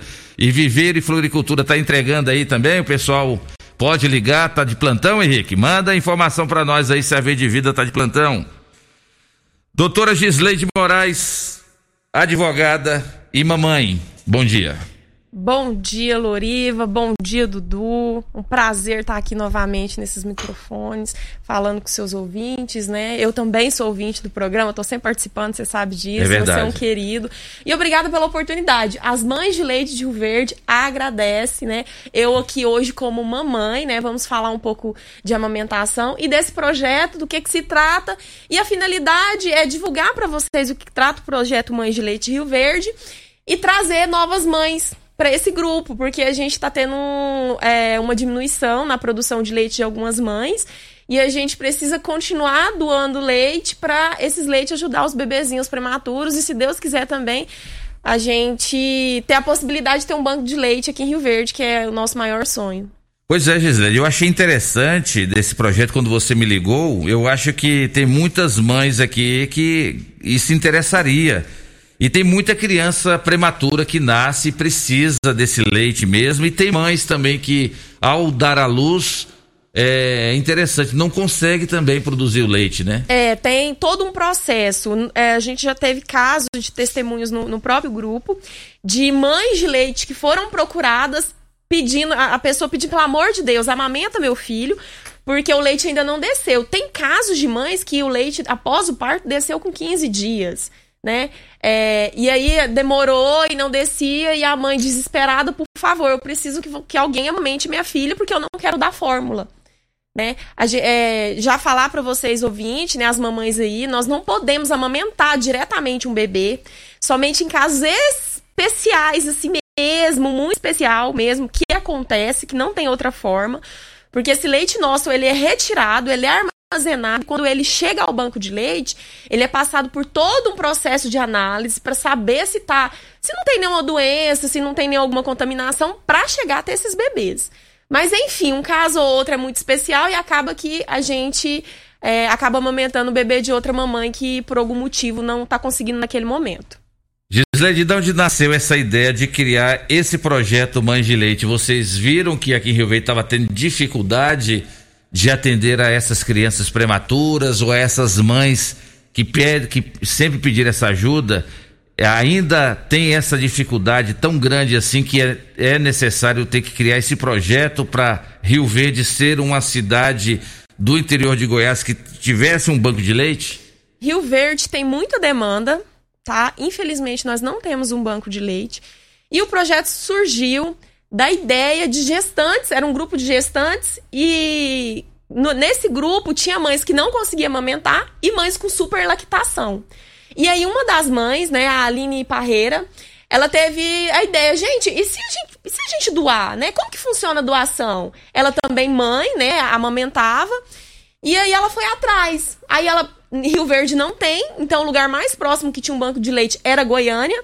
Ela entrou em contato com o banco de leite em Goiânia, descobriu, que é, chama Banco de Leite Humano, né? Descobriu como que era, como que funcionava e se tinha possibilidade da gente doar. Daí se montou um grupo, no início era poucas mães e foi aumentando essas mães. Eu já sou da, da segunda leva, né? Quando eu tive o dom, é, eu contei um pouco do, da dificuldade do meu início da amamentação. Uma das mães do grupo entrou em contato comigo, perguntou se eu tinha interesse em ser doadora. É, me passou como que funcionava e eu entrei pro grupo. E eu passei a ser doadora. Eu faço doação de leite, eu tiro leite e, e faço doação.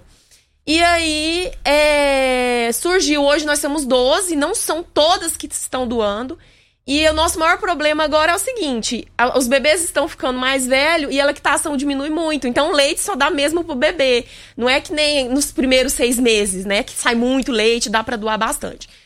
Ah, apesar que, assim, ah, tem mães que falam assim: ah, eu não vou entrar porque eu não tenho uma produção boa, não, eu não vou conseguir amamentar meu filho e doar. Gente, a partir de 200 ml o banco de leite em Goiânia recebe. E 200 ml dá para amamentar muito bebê, porque tem bebê que mama 18 ml de leite por dia. Hoje, o nosso leite de Rio Verde está alimentando, em média, 50 bebês prematuros no banco de leite em Goiânia. Olha que legal. E Rio Verde teria estrutura?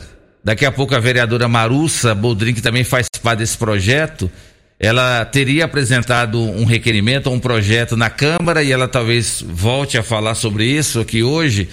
É, se Rio Verde aderisse, você acha que Rio Verde tem estrutura? Não é tão difícil assim ou não é tão complicado assim armazenar esse leite, o, o materno que é doado pelas mães? Não, não, tem, tem, Loriva, nós temos muitas mamães, nós temos muitas gestantes.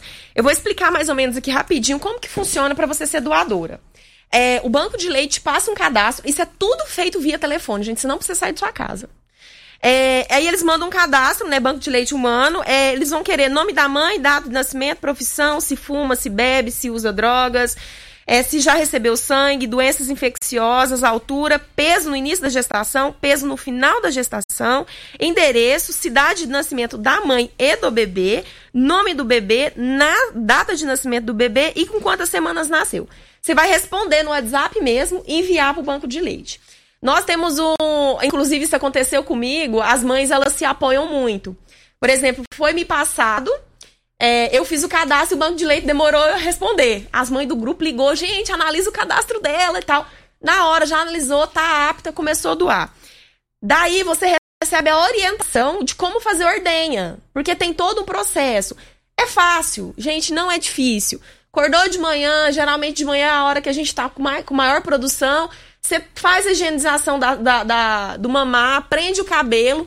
O leite é tirado com uma maquininha, seja ela manual, você tem a orientação também de como fazer a ordenha com a mão. Mas a, a ordenha com uma maquininha acaba que é mais fácil, né? Essa, vamos dizer, é uma das maiores dificuldades, porque às vezes as maquininhas têm um preço muito alto. Mas assim, quer participar? Entra, entra, em contato com a gente, que a gente dá um jeito. A gente doa, a gente procura, a gente acha quem compra, a gente faz uma vaquinha e possibilita que essa mãe faça a doação. Ela recolhe o leite, ela faz a ordenha. Ela, antigamente, a gente é, pagava o próprio potinho. É um potinho de vidro normal, com uma tampinha de plástico. Você vai ordenhar o, o, e faz a esterilização. Também tem orientação como você faz a esterilização desse vidro. Coloca o leitinho lá dentro, coloca na geladeira. Esse leite ele pode ficar até 15 dias lá pra gente mandar. Então a gente manda a cada 15 dias, né?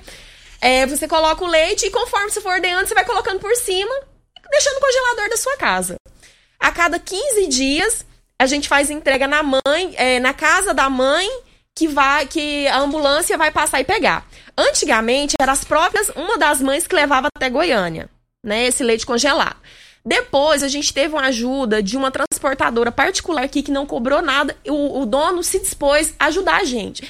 Porque, gente, a gente é, é ajuda. A gente vive de ajuda. É uma corrente. Nós somos uma tribo de mães que todas trabalham fora, todas têm as obrigações e ainda se dispõem a fazer esse trabalho, né? Porque é Verdade. é realmente um trabalho de amor, coração. E aí, é, a, uma das mães, uma das nossas mães, vendo a dificuldade que a gente tinha de levar esse leite para até Goiânia, o que, que ela fez? Ela foi até ao secretário municipal, doutor Eduardo, né? É, e o doutor Eduardo disponibilizou uma ambulância municipal que vai a Goiânia Aí passa de madrugada. Gente, geralmente passa três horas da manhã na casa de alguém para pegar essa caixa de leite. Mas então ele pega a caixa, né? A gente deixa no dia específico, tá marcado tal dia, a gente deixa onde que quem vai fazer o armazenamento de todo o leite. A gente já chegou a mandar quase 10 litros de leite, Loriva, né? De, de, uma, de uma vez só. E a ambulância pega e leva para Goiânia e depois traz de volta. E aí o banco de leite, como a gente está doando bastante, eles estão mandando já os potinhos. Eles já mandam tudo esterilizado dentro do saquinho. É só a gente abrir e começar a fazer o armazenamento. Muito bom.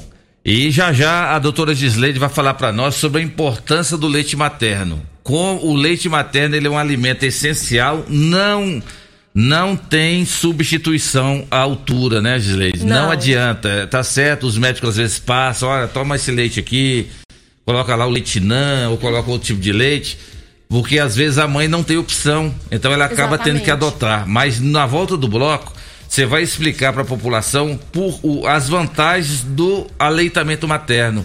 Você vê uma criança que é amamentada diretamente da mãe e a criança que toma o leite artificial no que tange também a questão da saúde. É uma criança que é muito mais é, a imunidade. Você vai explicar isso para nós já explico, já. Explico. Aqui no programa Morada em Debate. Você pode participar mandando sua mensagem ou áudio para 3621 4433. Deixa eu mandar um grande abraço pro meu amigo Newton da Pamonharia, que delícia. Olha, a Pamonharia, que delícia ela também está atendendo em regime de plantão. Você pode ir lá buscar ali perto da nossa da igreja Nossa Senhora de Fátima, ou você pode também ligar para ele, mas de preferência você ir lá buscar o é o pegue leve ou então você pode ir de carro mesmo, quiser descer do carro. Ele tem lá os funcionários que entregam também para você. É a pamonha mais deliciosa da cidade daqui delícia. Eu até acho, viu, Dudu, que a doutora Gisleide ela só veio aqui no programa hoje porque ela sabia que ela vindo ela ia comer pamonha. Gisleide, Por isso que ela julgo. veio. Eu não te julgo porque eu poderia fazer o mesmo. Dudu, pergunta pro Lorivo o que, que eu falei para ele. Eu vou aí, por favor, providencia minha pamonha. não tem como, é a melhor não pamonha da cidade, não tem jeito. Já já, doutora Gisleide, no programa Morada em Debate.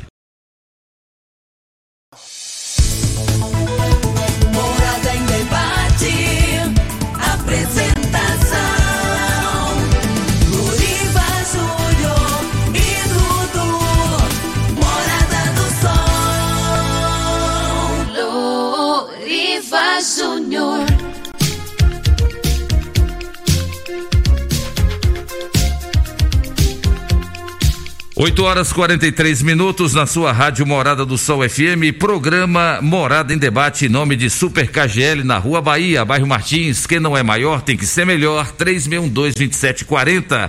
Grande abraço para dona Calinda e também para o meu grande amigo Chico KGL, o cara que trabalha caladinho, quietinho, né? É o deputado Chico KGL. Obrigado aí pela audiência, meu amigo. Estamos em nome de UniRV, Universidade de Rio Verde. Se comparar, vai ver que é incomparável. E atenção, o restaurante Bom Churrasco está fazendo entrega de Marmitex. Você pode ligar 3050 3604, ele entrega o Marmitex para você onde você estiver. Se você também quiser ir de carro para buscar lá, você nem precisa descer do carro ou se você quiser também ir de moto, de bicicleta ou a pé, do jeito que você quiser ir, de helicóptero, você passa lá, é o pegue leve. Você passa, pega o seu Mamitec e vai embora.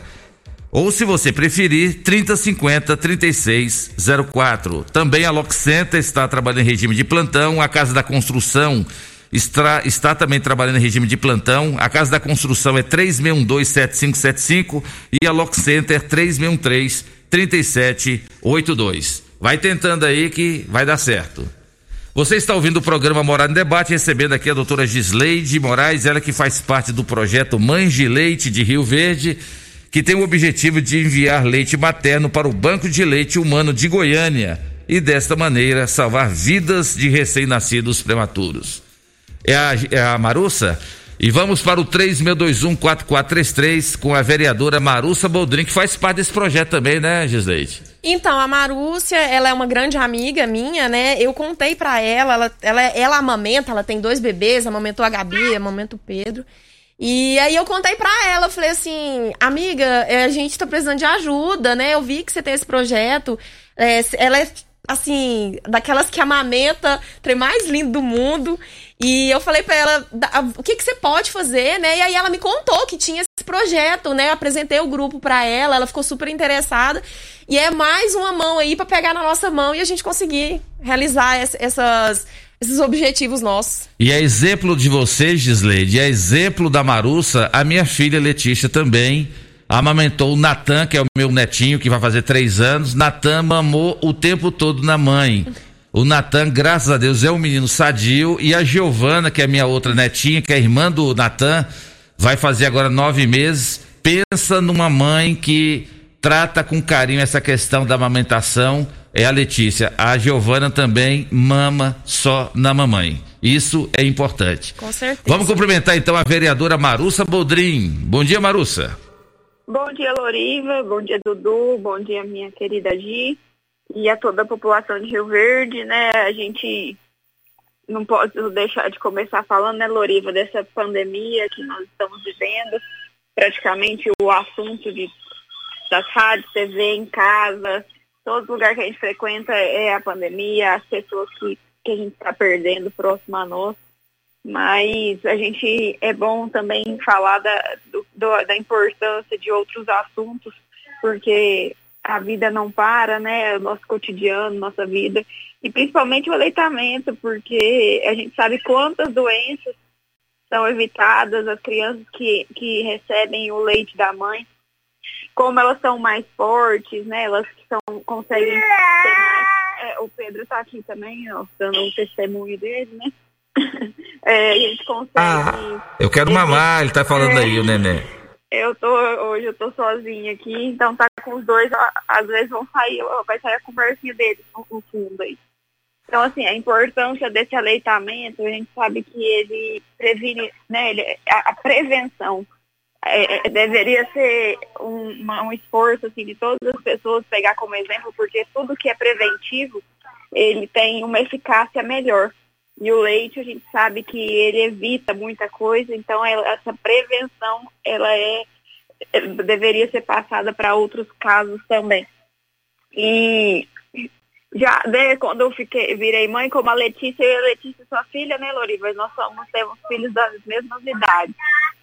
E a gente, eu conheci no começo, a, quando eu fiquei grávida da primeira filha minha, Gabriela, a Ângela, ela é doula, ela tem um projeto muito bacana também aqui na cidade, que no dia da, da amamentação, na semana da amamentação, ela, ela faz um evento, assim, eu participei de três eventos com ela dessa sobre a amamentação, que foi feito no espelho d'água.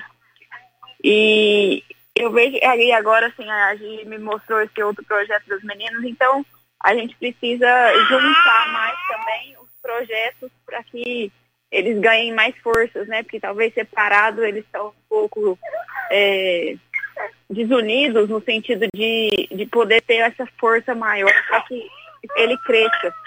Eu na quando em 2018, se eu não me engano, foi que eu apresentei o requerimento, porque eu fui atrás, conhecia até tem outras é, doulas na cidade, outras mulheres que que sabem dessa importância que é, da amamentação e que a, e a falta do banco de leite que tem na cidade, né? Uma cidade referência na agricultura, uma cidade referência no povo, no acolhimento. E a gente precisa, sim, não tem nem, tanto na rede particular, tanto na rede pública, nós não temos esse banco de leite que Rio Verde já poderia ter pela grandeza da nossa cidade.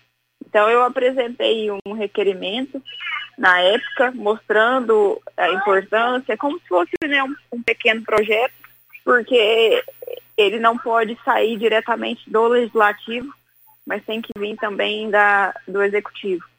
Então, talvez não foi, não que não tenha sido uma prioridade do governo, mas não teve aquela, por ter outras prioridades no momento, aquilo, aquilo ali ficou e eu continuei paralelamente com, com o trabalho de formiguinha, eu também ajudei outras mães, a gente vê na época das nossas avós, que é, tinha as mães de leite, né, que amamentava é, outras crianças, outros nenéns, que não tinha problema, hoje a gente já sabe que esse leite tem que ir pra é, tem que ter um, um ambiente esterilizado para colocar, tem toda uma restrição maior, mas que ajuda muito a salvar as vidas.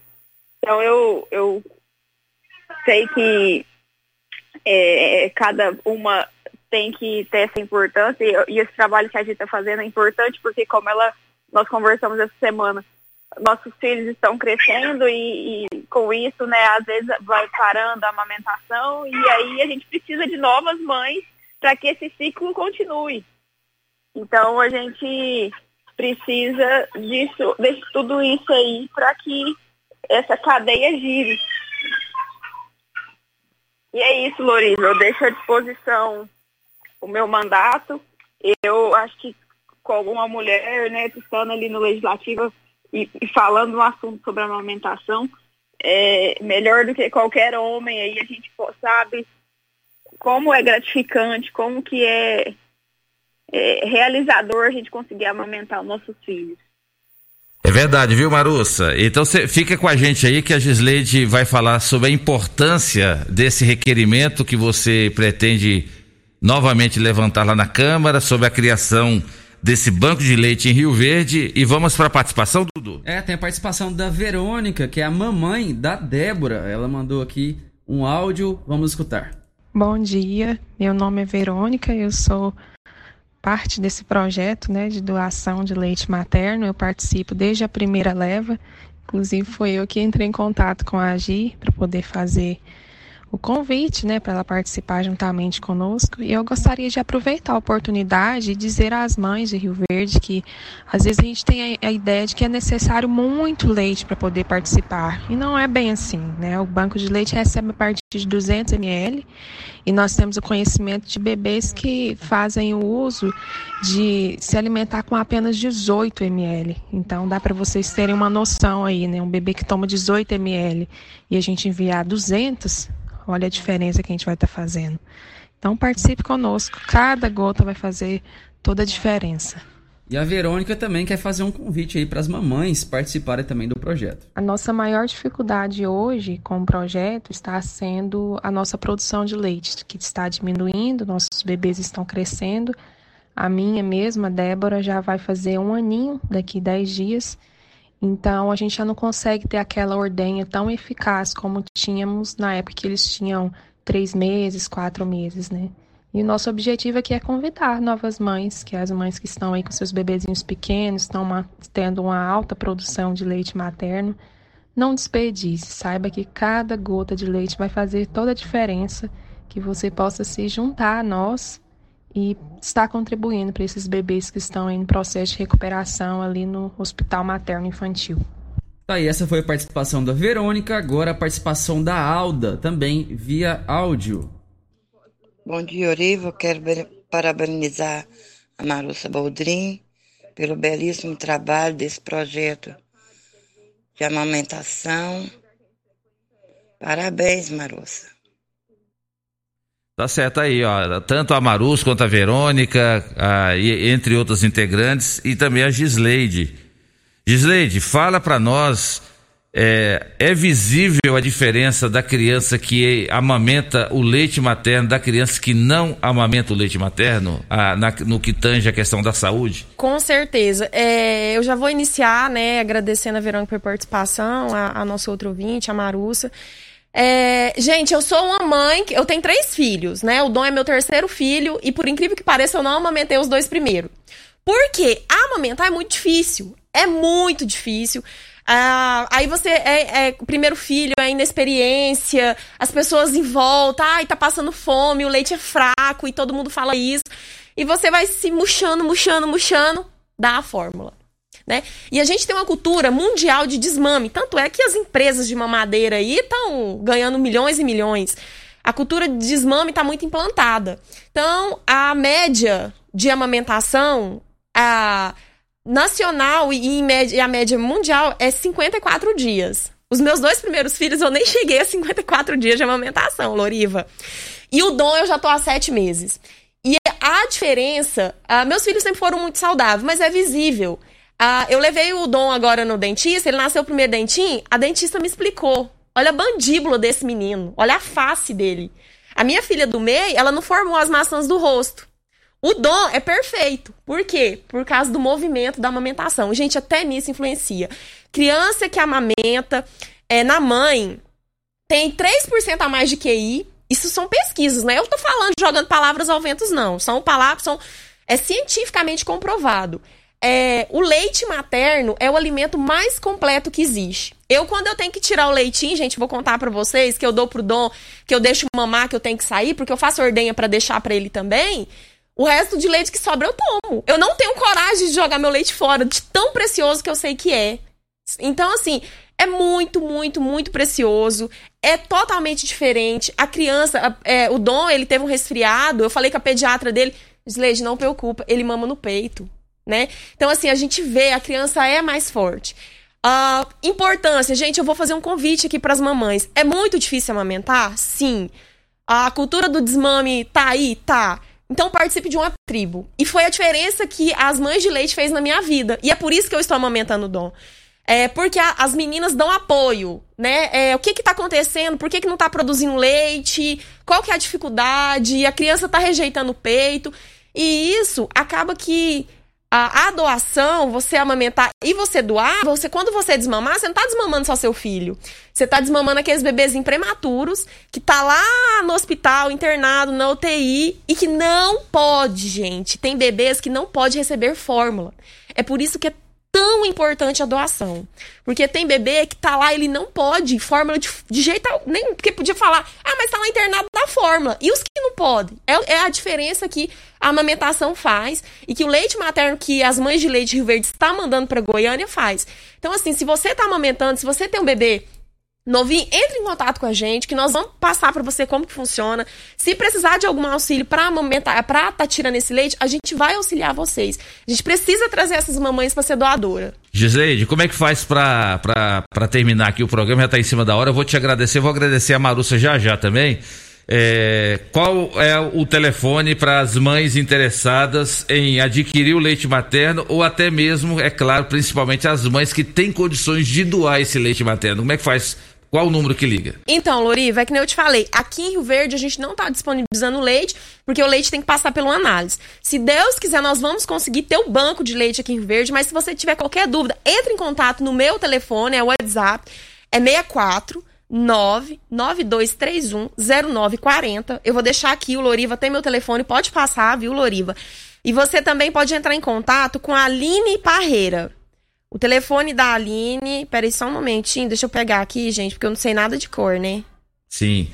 Então faça assim, enquanto você procura aí, você que Aline. vai encerrar o programa, deixa eu cumprimentar aqui a Marussa. Marussa, obrigado pela participação e parabéns aí pela iniciativa desse requerimento, desse projeto aí, para criar o banco. É, o banco de leite materno aqui na cidade de Rio Verde. Vamos torcer para dar certo, tá bom, Marussa? Obrigada, Loriva, obrigada à rádio né, e a Gi pelo convite, parabenizar também a Aline, que é, o Mandorinha só não faz verão, mas ela conseguiu né, mobilizar outras mães também nesse grupo maravilhoso e ele está crescendo.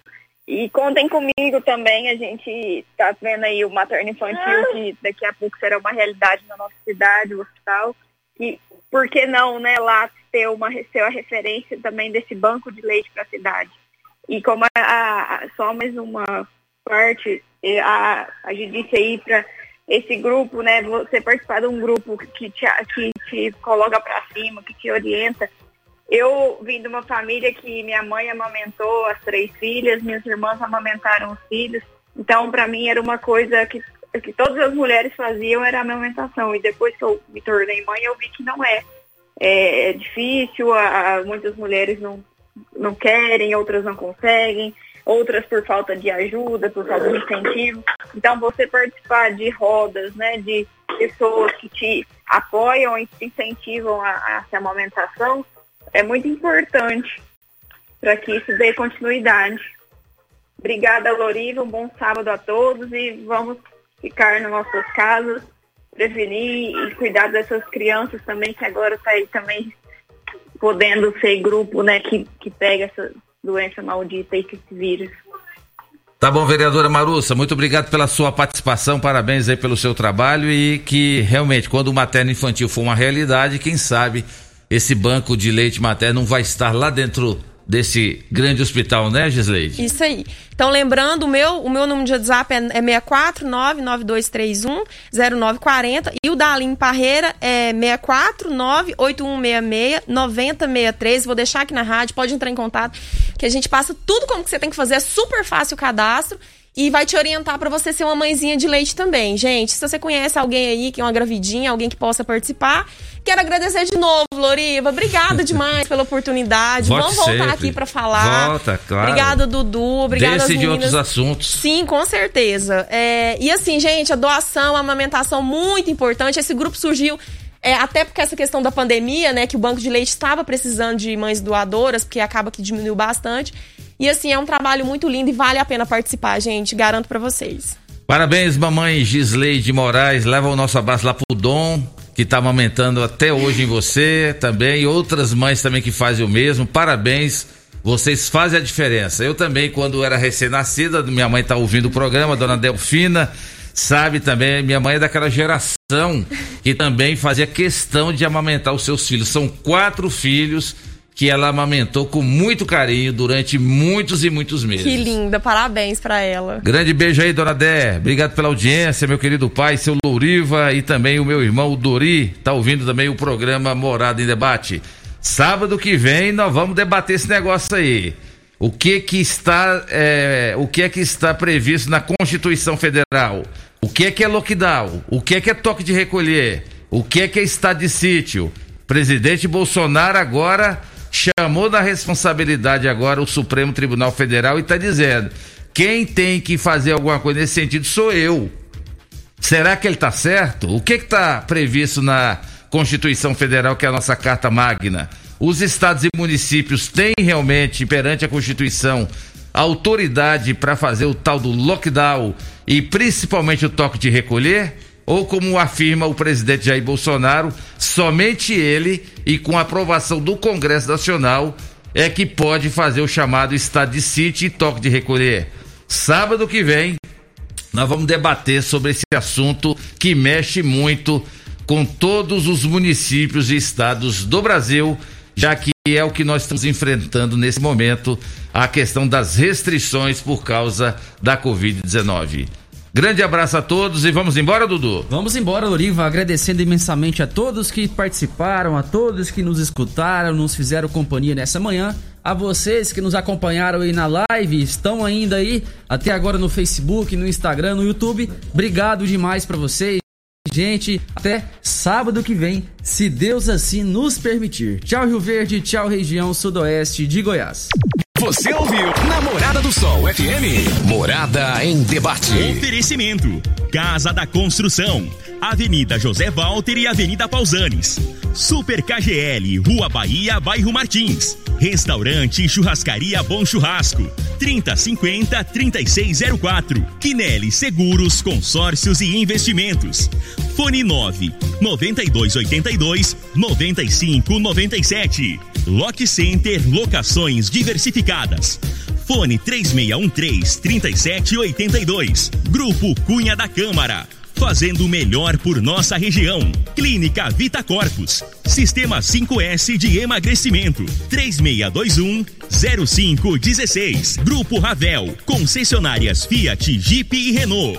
UniRV. Universidade de Rio Verde. O nosso ideal é ver você crescer.